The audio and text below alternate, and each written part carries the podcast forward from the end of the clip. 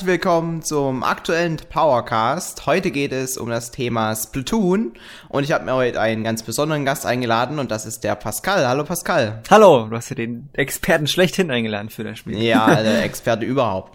Aber so mache ich das ja immer bei unseren Podcasts zu einem Spiel, dass ich immer, immer nur den größten Experten von der ganzen Welt einlade. und das bist in diesem Moment einfach du, Pascal. Okay, ja, gut. Ja, heute reden wir über Splatoon, weil du warst ja am 19. März, um genau zu sein, warst du auf einem Nintendo-Event in Frankfurt, in meiner alten Heimat, und hast da Splatoon anspielen dürfen. Äh, nicht nur anspielen, sogar auch essen dürfen. Es gab nämlich Tintenfisch zum Essen. Oha, das ist, das ist richtig nobel. Also bei Nintendo kann man auch wirklich gut essen. Wenn die da so Events machen, sind die auch immer gut ausgestattet. Das muss ja, ich schon zugeben. Mein Geschmack war es jetzt persönlich nicht. Aber stimmt, Splatoon habe ich angespielt, äh, sehr lange, sechs Stunden lang. Sechs Stunden lang, das ist schon extrem ungefähr, lang. Ja, fünf bis sechs, ja, ungefähr. Wenn man das ganze Gerede weglässt und nur die Action äh, zählt.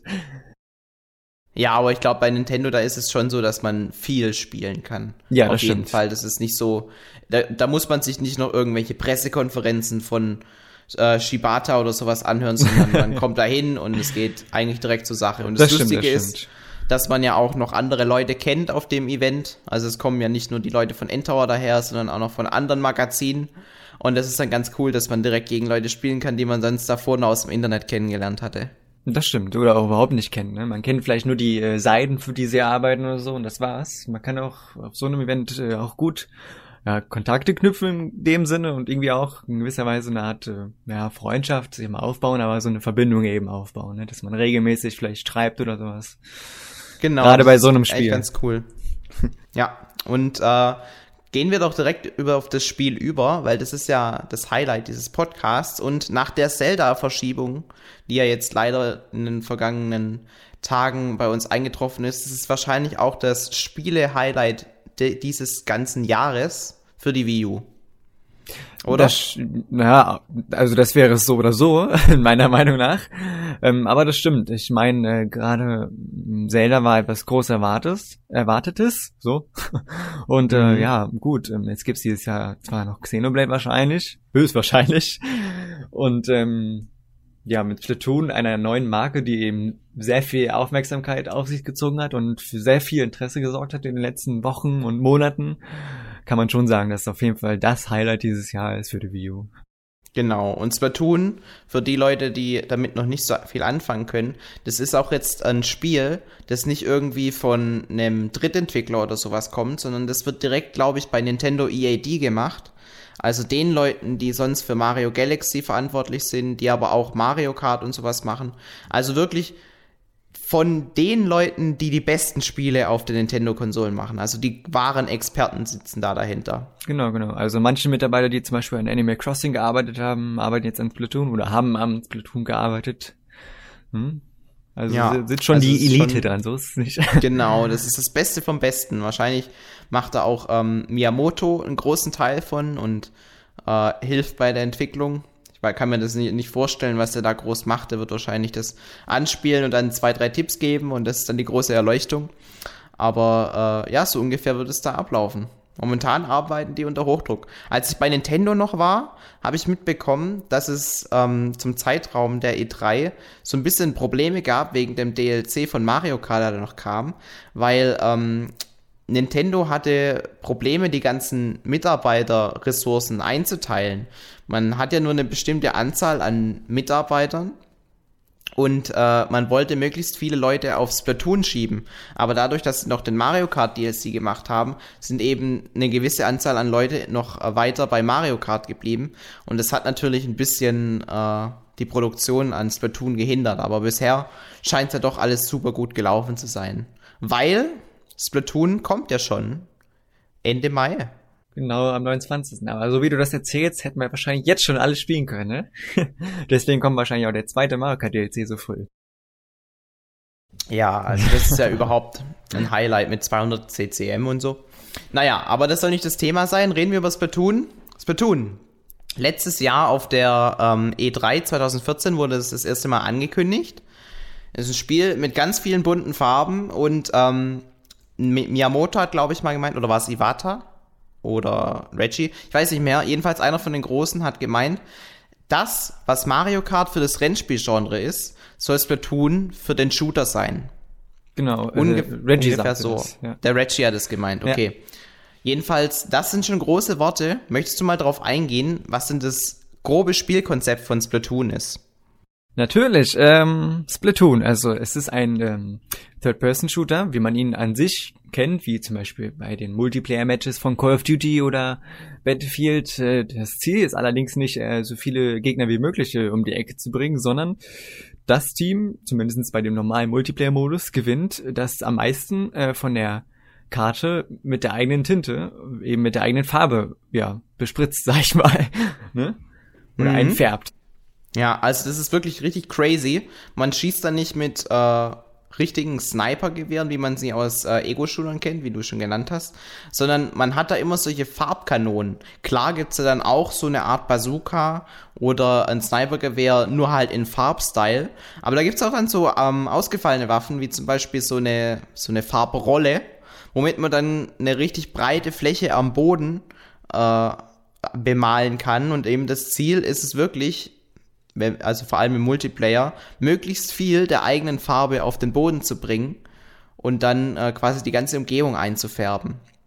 Es hat so ein bisschen so eine grobe Verwandtschaft mit der Blob, in dem einfach, äh, das war auch ein Spiel, wo man viel mit Farbe gearbeitet hat und da war es das Ziel, die ganze Stadt in bunte Farben einzumalen. Und so ähnlich ist es ja auch in Splatoon. Ja, das stimmt. Man muss aber allerdings dazu sagen, dass man ja äh, in der eigenen Farbe ja, ich sag mal, eintunken kann und dem dann als äh, Tintenfisch äh, umher schwimmt. Und man kann auch äh, Wände einfärben und dort dran hoch äh, oder emporschwimmen.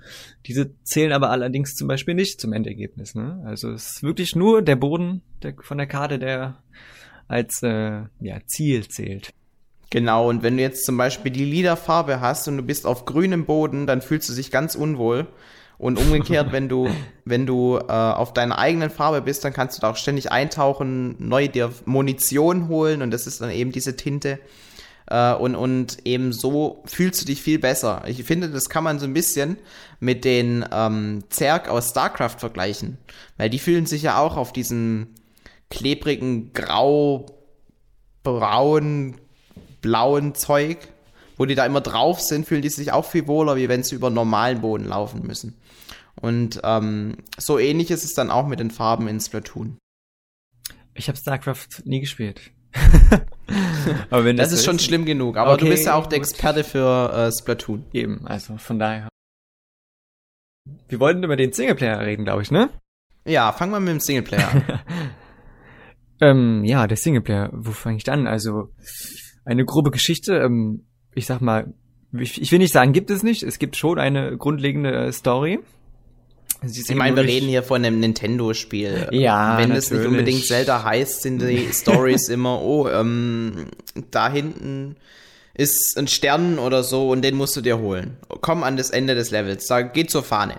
So, arg viel mehr ist ja bei Mario-Spielen nicht. Ja, diese, diese Prinzessinnen-Geschichte ist ja echt nur Mittel zum Zweck, dass am Ende was da ist. Und ich glaube, so ähnlich war das auch bei Splatoon der Fall, dass sie erst das Gameplay gemacht haben und dann ganz am Ende, oh scheiße, wir brauchen ja noch eine Geschichte. Ja, machen wir das irgendwie so.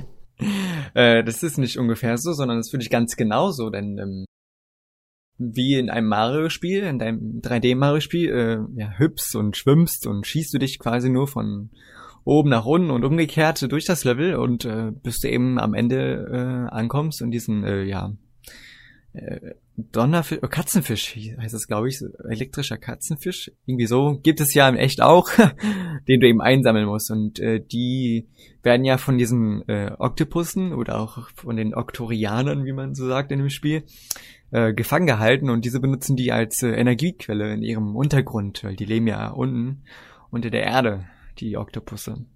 Mhm. Und das ist im Prinzip, äh, ja, der Sinn des Spiels, ne? Dass du von A nach B und äh, am Ende das einsammelst, ne? Ja, und dabei äh, spielt sich das Spiel nicht so linear, wie man das von normalen Shootern kennt, wo man dann einfach nur hin und her laufen muss, sondern die haben da auch ähm, das geschafft, so kleine Rätsel zu integrieren und auch ähm, das schon angesprochen, man hüpft und springt hin und her. Das heißt, es hat auch Jump'n'Run-Elemente.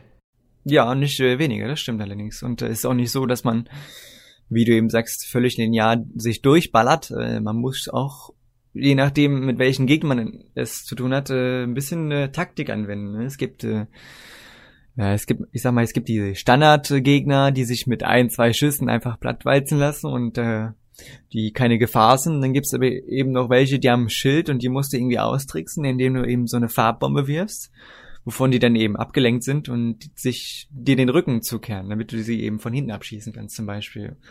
Oder irgendwelchen Stempeln und weiß der Geier was. Also es ist schon äh, nicht, wie du eben sagst, reines äh, Durchgeballer und Durchlaufen und fertig ist, man muss schon seine Taktiken anwenden und hier und da mal äh, ein bisschen mehr erforschen oder ausprobieren, auf jeden Fall. Ja, also da steckt schon mehr dahinter. Das konnte ich auch auf den Videos so erkennen. Und das finde ich auch wirklich gut, weil dieses stumpfe Geballer, das, das passt einfach nicht zu Nintendo und eben, dass da noch mehr dahinter steckt, das, das stimmt mich wirklich positiv auf das Spiel. Und ich glaube, das wirkt sich auch positiv auf das Spielen aus, oder? Ja, auf jeden Fall ähm, auch allein wie die Singleplayer-Karten aufgebaut sind. Ähm, und durch die Möglichkeit eben, dass du durch deine eigene Tinte schwimmen kannst und wie ich eben sagte, dass man ja nicht nur auf dem Boden, sondern auch an Wänden hochschwimmen kann. Und äh, so kann man auch das ein oder andere Geheimnis auf jeden Fall äh, entdecken. Und ja, wie ich sagte, das Level an sich, wie das äh, designt ist, äh, das ist sehr gut miteinander abgestimmt, dass du dann, äh, wenn du schwimmst, wirklich, ähm, du hast da deine ich weiß nicht, wie man das sagt hier, deine, hier beim Skaten, hier diese Rampen, genau. ja, genau, ja, das meine ich doch, Mensch, dass du da zum Beispiel hoch empor schwimmst oder so und dann eben ordentliches Speed drauf kriegst oder so. Das ist schon ganz lustig. Mhm. Ähm, von den Videos, die ich davon gesehen habe, sieht es so aus, als ob das nicht so ähm, eine große 3D zusammenhängende Welt ist, sondern mehr so in Richtung Mario Galaxy geht, dass man eher auf so verschiedenen kleinen Planeten also Planeten in Anführungszeichen natürlich. Man ist immer in so kleinen Orten und dann gibt es irgendwie ein Verbindungsstück und dann kommt man zum nächsten Ort. Ist es in allen Levels so oder ist es jetzt nur in dem Level so gewesen, das ich mir da angeguckt habe? Also ich kann ja nur das erzählen, was ich gespielt habe. Ähm, was ja bekannt ist, äh, dass der Singleplayer auch seinen eigenen Hub hat, ne? wie eben diese Plaza, dass du in diesem Hub quasi die Singleplayer-Mission startest. Das ist ja offiziell bekannt, das darf ich ja sagen. Nur wie der eben aussieht, durften wir ja leider nicht zeigen. Äh, und du springst quasi in diesem Hub, wie bei diesen Multiplayer-Matches, wenn du ja auf dem Gamepad auf einen deiner ähm, Teammitglieder äh, tippst, springst ja zu deinem Teammitglied hin. Und so ungefähr ist es auch in dem äh, Singleplayer-Hub. Oder eben du läufst da zu Fuß rum, ne, je nachdem. Also es ist schon so ein offener Hub, wo du deine Mission nach und nach auswählst eben. Ne? Also die haben schon eine gewisse Reihenfolge, so ist es nicht, ne? aber du kannst trotzdem wie in einem Mario-Spielen eben dann zurückgehen zum einen Level oder so. Nur eben, dass es offen ist und nicht so linear wie bei den New Super Mario Bros. Spielen zum Beispiel. Mhm. Und äh, wenn du in so einem Level drin bist, ist es dann so, dass du quasi eine große Welt hast, die du erkundest? Oder ähm, ist es mehr jetzt linear aufgebaut, dass du von mehr von A nach B läufst? Es ist schon äh, mehr linear, das stimmt allerdings. Allerdings ähm, kannst du wirklich auch mal hier links oder da rechts abbiegen und ein bisschen gucken und so, wie ich eben schon sagte, dass du irgendwo auch hochschwimmen kannst oder so. Es gibt schon ein paar kleine Ecken, wo du, ja, die du erkunden kannst eben. Und eben auch Geheimnisse mhm, Man kann dann Geheimnisse, genau, das hast du ja schon angesprochen. Das finde ich aber auch wirklich gut, dass man äh, auch abseits der Wege immer was finden kann, weil das motiviert dann einfach, das noch ein zweites und drittes Mal zu spielen. Genau, genau. Auch, ähm, wie gesagt, äh, durch das Schwimmen allein, äh, du entdeckst viele Geheimnisse. Durch die Bewegung ähm, geben sich dir ja völlig neue Möglichkeiten, wie du dich äh, irgendwo hinbewegst. Ne? Zu Fuß kommst du da nicht hin, ah, vielleicht äh, durch Farbe, durch, als Squid, ne, kommst du da hin und das ja, entdeck, gibt einem eben viele neue Möglichkeiten. Das mhm. ist das mhm. Gute daran. Wie lange hast du denn gebraucht, um dich mit der Steuerung äh, zu identifizieren, dass es so richtig in Fleisch und Blut überging? Also ich, ich hatte es ja schon äh, auf der Gamescom angespielt, aber es ist ja über ein halbes Jahr her gewesen. Ähm, aber selbst als Neuling damals auf der Gamescom, das kann dir, glaube ich, der Kevin auch bestätigen, der hat ja auch mitgespielt, äh, eine Minute, vielleicht zwei, musst du dir selber geben, um ein bisschen uh, klar zu kommen, sag ich mal. Und dann musst du nur, ja, du kommst einfach ganz einfach rein. Das ist einfach nur eine reine Gewöhnungssache von zwei, drei, maximal fünf Minuten. Okay. Haben die noch immer diese ähm, Technik drin, dass man sowohl mit den zwei äh, Analogsticks die ähm, Umgebung steuert, aber also auch den Charakter und die Umgebung, aber auch mit dem Bewegen des Gamepads? Genau, also du kannst einmal mit dem Gamepad, du guckst hoch und runter, nach rechts und links machst du eben mit dem Stick. Oder eben die klassische Version, wie man es von anderen Shootern auf der Konsole äh, kennt.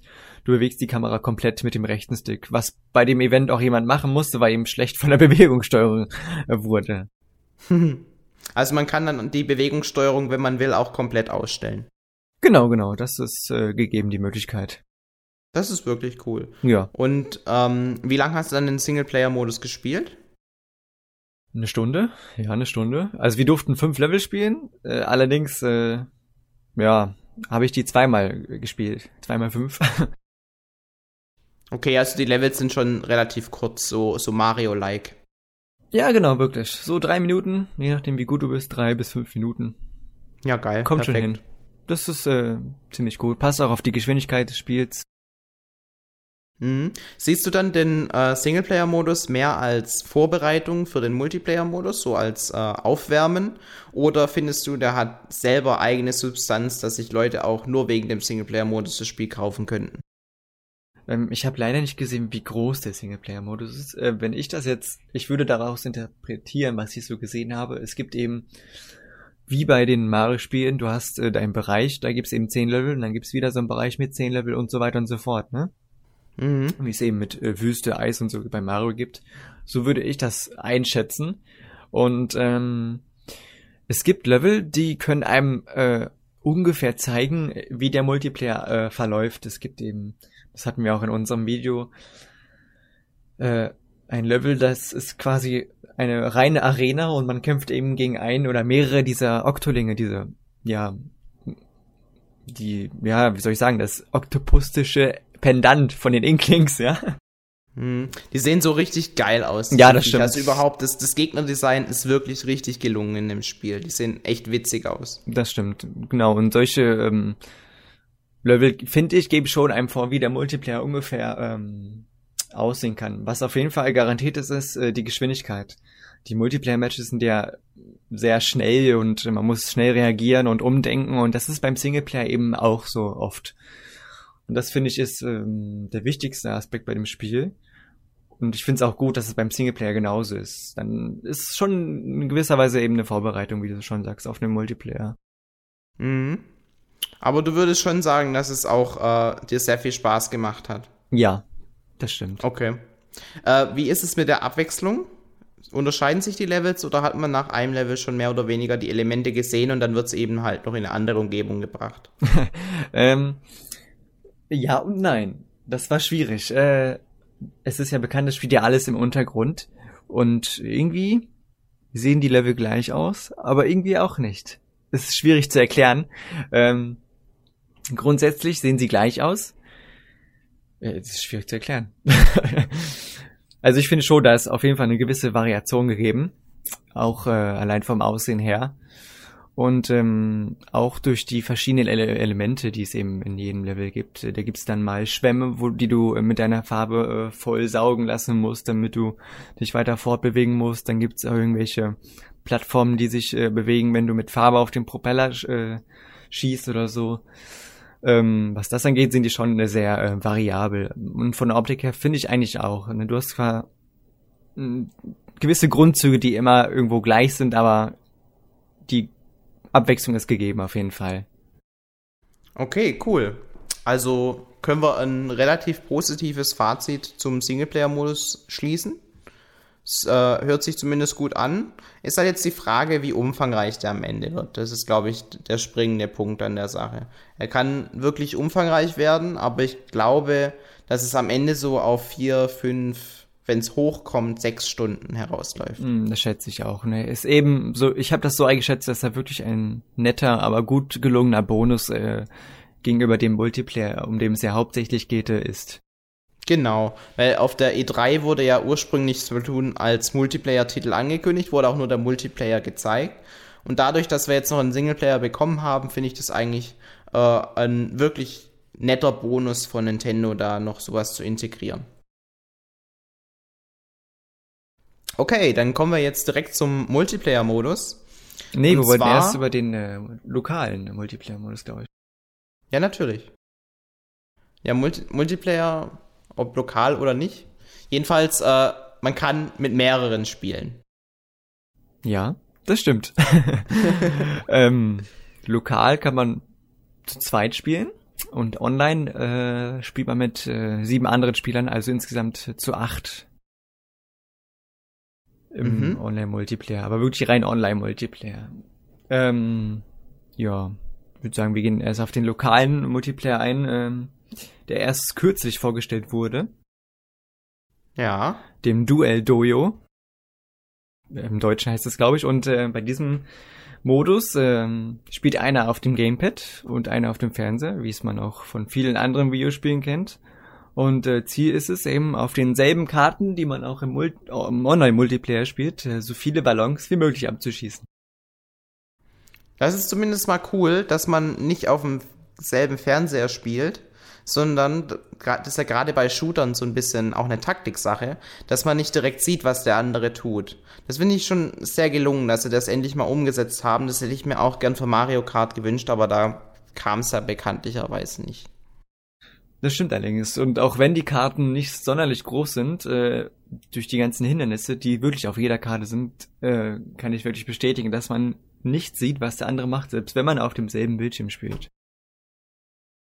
Also okay. Die Karten und, sind äh, ähm, nicht sonderlich groß, aber umfangreich und kompliziert auf jeden Fall. Ne? Gibt denn da grafische Einbrüche, wenn man zu zweit spielt? Das kann ich dir nicht sagen. Wir haben äh, nicht gespielt, den äh, lokalen Modus. Ach so, Event. okay. Nee. Wir haben nur wirklich Singleplayer und dann direkt online gespielt. Okay, weil ja, wahrscheinlich gibt's dann da wieder diesen typischen Sprung von 60 auf 30 Frames pro Sekunde oder sowas. Und das will Nintendo nicht direkt zeigen. Muss man mal abwarten. Aber ähm, es ist auf jeden Fall schön, dass es sowas gibt. Und ich denke, das äh, wird zumindest kurzfristig auch äh, Spaß machen, gegen einen Freund zu spielen. Das denke ich auch. Kann man denn den Online-Multiplayer-Modus auch zu zweit online spielen? Das weiß ich auch nicht. Das ist auch bisher nicht wirklich bekannt. Das ist ja das, worauf die meisten jetzt noch zuletzt hoffen, dass man wie bei Mario Kart zum Beispiel eben zu zweit online spielen kann. Na, das wäre auf jeden Fall noch sehr, sehr wünschenswert. Würde sich, glaube ich, aber ähm, jetzt ähm, schwierig erstellen, wenn es eben so ist, wie du sagst, wenn da irgendwelche Einbrüche gibt oder ähm, wenn es da eben irgendwelche äh, Veränderungen gibt in der Technik, sag ich mal, wenn das eben nicht mehr so flüssig läuft wie lokal oder so. Wäre schon schade. Ja, das auf jeden Fall. Da muss man mal abwarten, wie Nintendo das löst. Aber ich glaube, tendenziell ist es eher so, dass man online nur alleine spielen kann. Okay, dann äh, würde ich sagen, reden wir direkt über den Online-Modus. Ja. Es gab zwei verschiedene Modi, hast du gemeint, die ihr spielen konntet? Genau, genau. Wir haben ja erstmal den äh, normalen Multiplayer-Modus, äh, Online-Multiplayer-Modus gespielt, wie man ihn auch schon von der E3 und der Gamescom äh, kannte. Äh, wo vier gegen vier spielen. Auf, äh, ja, zufällig, ne, nicht zufällig generiert kann, sondern die Karten kann man auswählen. Und ähm, ja, hier ist wirklich das Ziel, äh, so viel von der Karte wie möglich äh, mit der eigenen Farbe einzufärben oder Tinte. Und ähm, ja. Hat schon Spaß gemacht, so ist es nicht, ne? Also ich hatte damals auf der Gamescom, als ich das erste Mal angespielt habe, mein Riesenspaß und war zwei, dreimal bei im Pressebereich in der Schlange und auch äh, dann in der Öffentlichkeit äh, in der Schlange mehrere Male. Und ähm, ja, es hat so viel Spaß gemacht, als auch wieder bei dem Event. Also ist schon ein sehr lustiger Modus, gerade weil auch das Spielprinzip äh, so völlig einfach komplett verschieden ist. Hm? Ja, also ich finde es auch sehr interessant zu sehen, dass Nintendo es geschafft hat, in dieses Spiel auch so typische Shooter-Elemente mit reinzubringen. Eben, dass man sich so eigene Klassen aussuchen kann. Möchte man jetzt lieber mit der Waffe oder mit einer anderen Waffe spielen? Und da kann man auch schon wirklich taktische Finessen reinbringen. Das stimmt allerdings. Äh, was ich auch eben cool finde, wie du sagst, ähm, dass man sich an gewisse Shooter orientiert hat, aber nur in, in kleiner, in kleinster Weise eben. Du hast eben dein Sniper-Gewehr zum Beispiel aber hier ist zum Beispiel, ähm, hier ist es auch ein Snipergewehr, aber du kannst es aufladen eben, ne? Und je nachdem, wie sehr du es auflädst, äh, je weiter kannst du eben schießen. Und so ist zum Beispiel nicht einfach nur äh, mit einem Knopfdruck äh, durch das Zielfernrohr schießen. Und äh, auch mit den normalen Waffen, die, wie diese Splatter-Shot oder so, die eben so einfache Dinge äh, das Spielerlebnis verändern können eben. Also es ist auch wirklich interessant.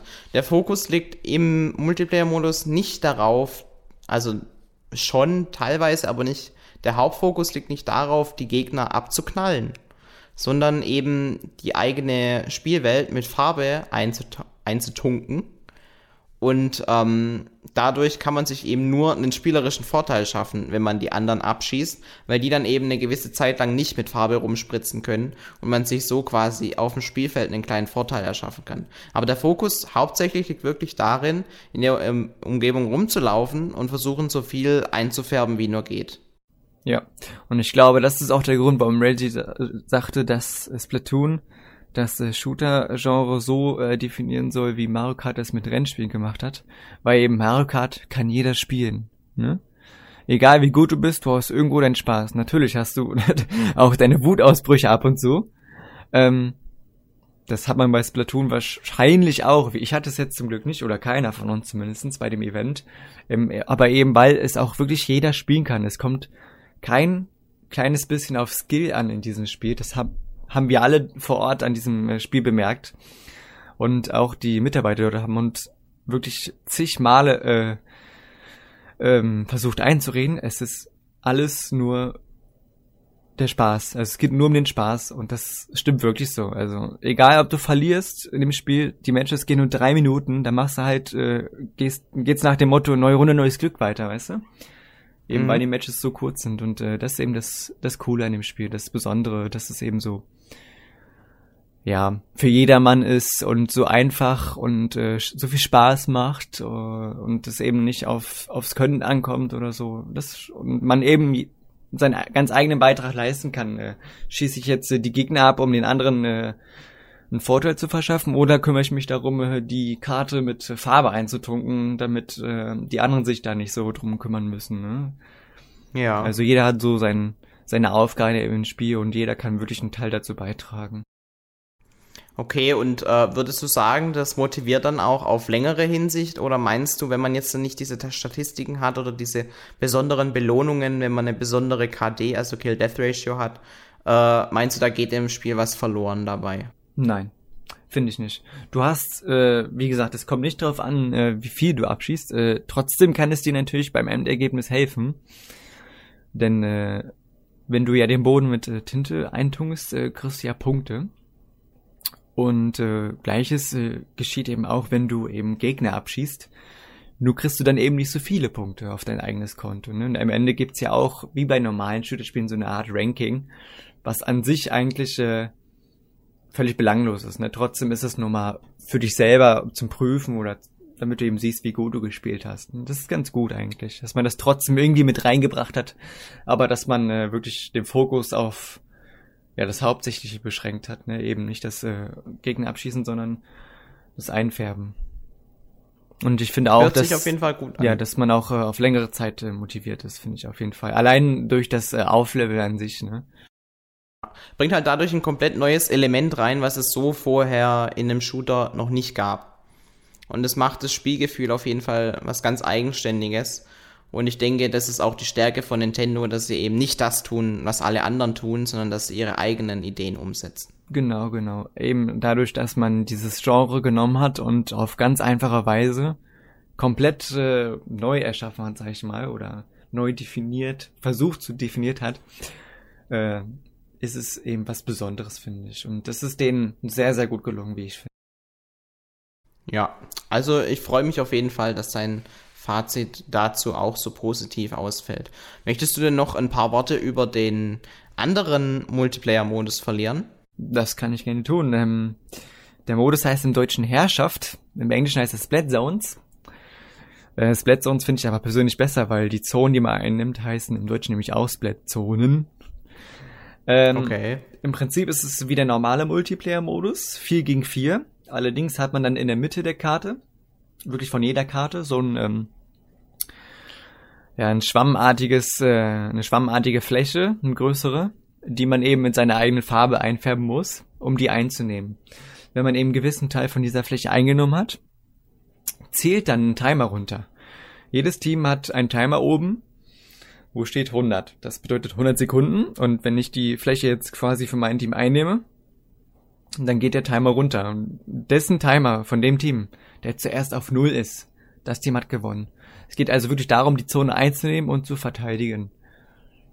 In okay. der Art äh, Capture the Flag oder wenn irgendwelche Shooter-Spiele, das heißt, äh, wo ein Spieler dann äh, zum Beispiel was sich eine Krone oder so behalten soll für lange Zeit, ne, wer die Krone eben am längsten hat oder sowas, ne? Ja, klingt auch so ein bisschen so wie dieses typische Battlefield-Prinzip, dass man so quasi eine Flagge erobern muss. Genau, genau, so ist es auch. Ja.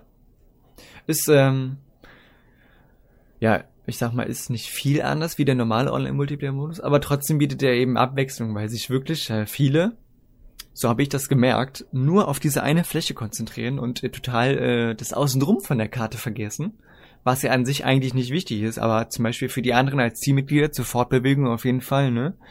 Je mehr Fläche du hast, desto mehr kannst du dich äh, bewegen schneller, eben als äh, Tintenfisch und du hast mehr Möglichkeit, deine Tinte schnell aufzufüllen und alles. Also es spielt schon noch irgendwo eine Rolle, so ist es nicht, ne? Also es verhilft dir auf jeden Fall zum Sieg.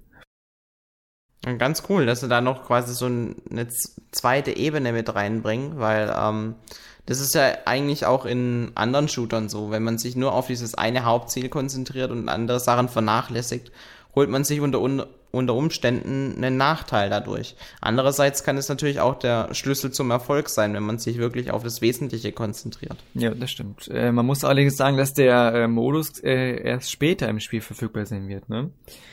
Ähm, das hat man uns vor Ort auch gesagt. Das ist ja in diesem Rangkampf äh, mit drin. Ne? Beim Rangkampf ähm, äh, ja, ich sag mal, das ist wie bei Counter-Strike oder so, diese Ranked Matches, ne? Für erfahrene Spieler, die mit, die schon ein bisschen äh, längere Zeit auf dem Buckel haben in dem Spiel. Aber nicht unbedingt auf Skill, also hier sowieso nicht in dem Spiel. Ähm, und man hat gesagt, äh, ab Level 10 ist das äh, gültig. Und ähm, wenn die Entwickler denken, dass genug Spieler ungefähr Level 10 erreicht haben, oder das Mindestlevel eben, wird man diesen Modus freischalten oder so. Aber man sagte uns, äh, vor, das wird ja ziemlich zeitnah beim Release, äh, denken die mal äh, passieren. Damit okay. die Leute sich wirklich erstmal in den ganz normalen Multiplayer-Modus reinfinden und das Spielprinzip an sich erstmal äh, reinkriegen. Deswegen möchte man das machen. Hm, das klingt aber jetzt so ein bisschen so, als ob es dann nicht viele weitere Modi geben wird. Glaubst du das dann auch? Ähm, nachdem ich von diesem Modus äh, erfahren habe, dachte ich auch, gut, äh, das ist ja dann noch der einzige neue Modus nebenbei, neben dem neu, äh, normalen. Jetzt aber allerdings in der letzten Direct hat man das ja auch vorgestellt. Oder? Ich weiß es gar nicht. Oder als die ganzen Videos rauskamen, äh, hieß es ja, ähm, der Modus Blood Zones ist äh, äh, einer von mehreren im, im Rangkampf zum Beispiel. Das wurde nur so. Ah, okay. Das, die Zeilen wurden, also sind nur gefallen. Dann dachte ich mir, okay, dann gibt's wahrscheinlich doch noch mehr irgendwie. Hm? Ja, es hört sich zumindest so an, hoffen wir mal. Also es hieß äh, im Rangkampf und einer dieser Modi eben ist äh, Split Zones, beziehungsweise Herrschaft. Und da sind meine Ohren auch ganz spitz geworden, ne, weil mir das auch hm. aufgefallen ist eben. Ja, glaube ich sofort. Meinst du denn, dass dieser Multiplayer-Modus ähm, das Potenzial hat, auf Dauer zu unterhalten, also auch ähm, neue Elemente reinzubringen? Meinst du jetzt äh, den, den Modus Herrschaft? generell den Multiplayer-Modus. Ach so, äh, ja. Auf jeden Fall. Ähm, auch in Zukunft zum Beispiel. Man hat ja gesagt, man wird das Spiel auch nach dem Release noch unterstützen. Und ich denke, ähm, ja, dass man in Zukunft auch noch neue Modi eventuell bekommen könnte, durch neue Ideen, die eben äh, später entstanden sind.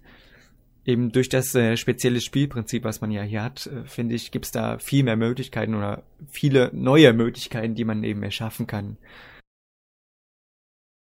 Ich glaube, das kommt auch ganz groß drauf an, wie das Spiel von der Nintendo-Gemeinde aufgenommen wird.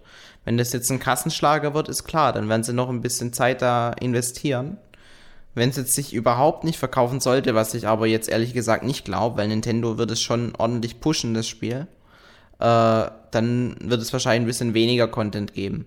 Aber momentan sieht es wirklich danach aus, als ob die Leute, die es gespielt haben, wirklich das sehr, sehr mögen und dadurch auch ähm, Leute, die vielleicht anfangs gar nicht so interessiert waren an Splatoon, die auch mal äh, darauf aufmerksam machen, sodass sich die Verkaufszahlen, sodass sich dieser Effekt eventuell in den Verkaufszahlen auch widerspiegeln wird. Und wenn Nintendo dazu noch auf ähm, diversen Fernsehsendern die Werbetrommel rührt und ordentlich äh, Marketing macht, könnte das schon ein neues, großes, neues Franchise entstehen. Sag ich zweimal Neues gesagt. ähm, das denke ich auch und ich glaube, dass das von der Nintendo-Gemeinde äh, sehr gut aufgenommen wird. Es wurde ja auch äh, auf der Gamescom also von den Usern, die wir da getroffen haben, waren jetzt nicht so viele, aber die waren alle extrem begeistert nach dem Anspielen. Ähm, ja, weil es eben auch äh, diese typische Nintendo-Kost ist, ne? Es äh, bietet eben sehr, sehr viel Spaß, wie eben ein Mario Kart, ein Super Smash Bros. Und man kann sich trotzdem irgendwie in irgendeiner Weise messen, ne? Aber es kommt gut bei Mario Kart und Smash Bros. schon äh, auf Skill an, ne?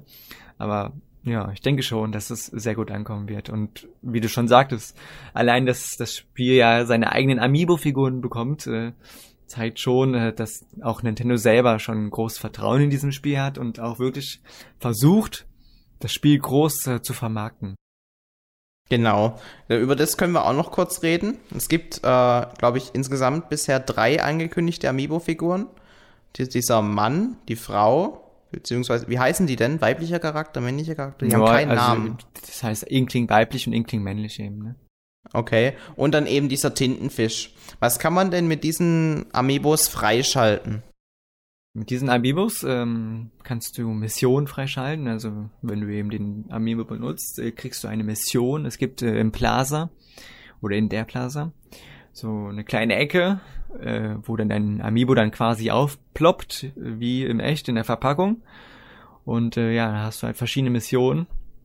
Und äh, in diese Mission kannst du, oder durch diese Mission kannst du eben verschiedene Waffen, exklusive äh, Waffen freischalten, die, die man eben nur durch die Amiibo-Figuren bekommt. Was mich anfangs eher stutzig gemacht hat, aber wenn ich damit denke, ähm, es sind eben nur Waffen, beziehungsweise das ist rein kosmetischer Zusatz, glaube ich, in diesem Fall. Deswegen finde ich das wiederum nicht so schlimm, dass es die Waffen Amiibo exklusiv äh, gibt. Anders ist es natürlich mit den Missionen wieder, ne?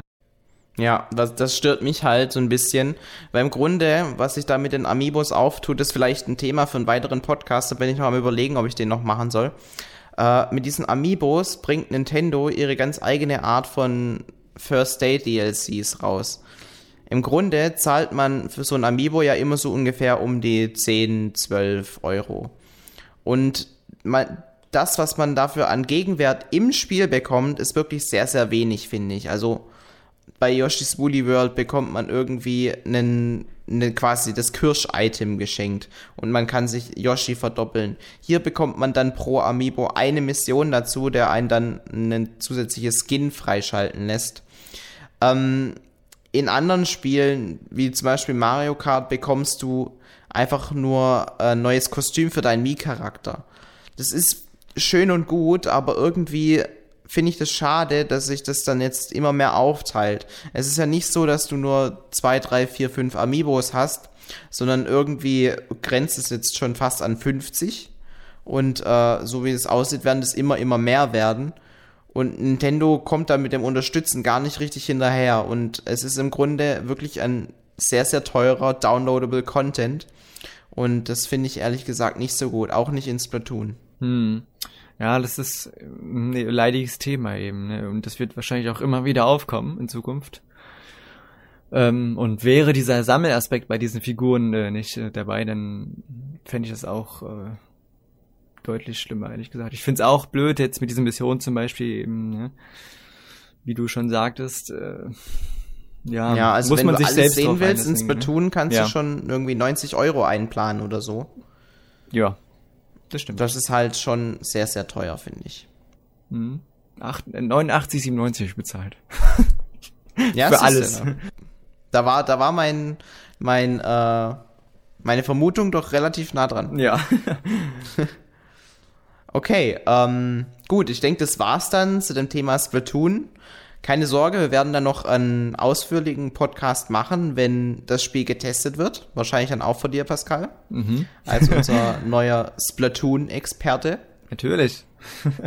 ja, und ich, äh, ich denke, bei Nintendo ist es ja auch so, dass du das Spiel relativ früh bekommen wirst, wie das bei Nintendo eigentlich üblich ist, dass du auch ähm, ausreichend Zeit hast, dich mit dem Spiel zu beschäftigen äh, auch online schon gegen andere Redakteure spielen kannst, sodass du dann ein äh, fundiertes, eine fundierte Meinung zu diesem Spiel äh, erzählen kannst. Ich glaube, da können wir auf jeden Fall noch ein bisschen was zu diesem Podcast hier hinzufügen. Das denke ich auch.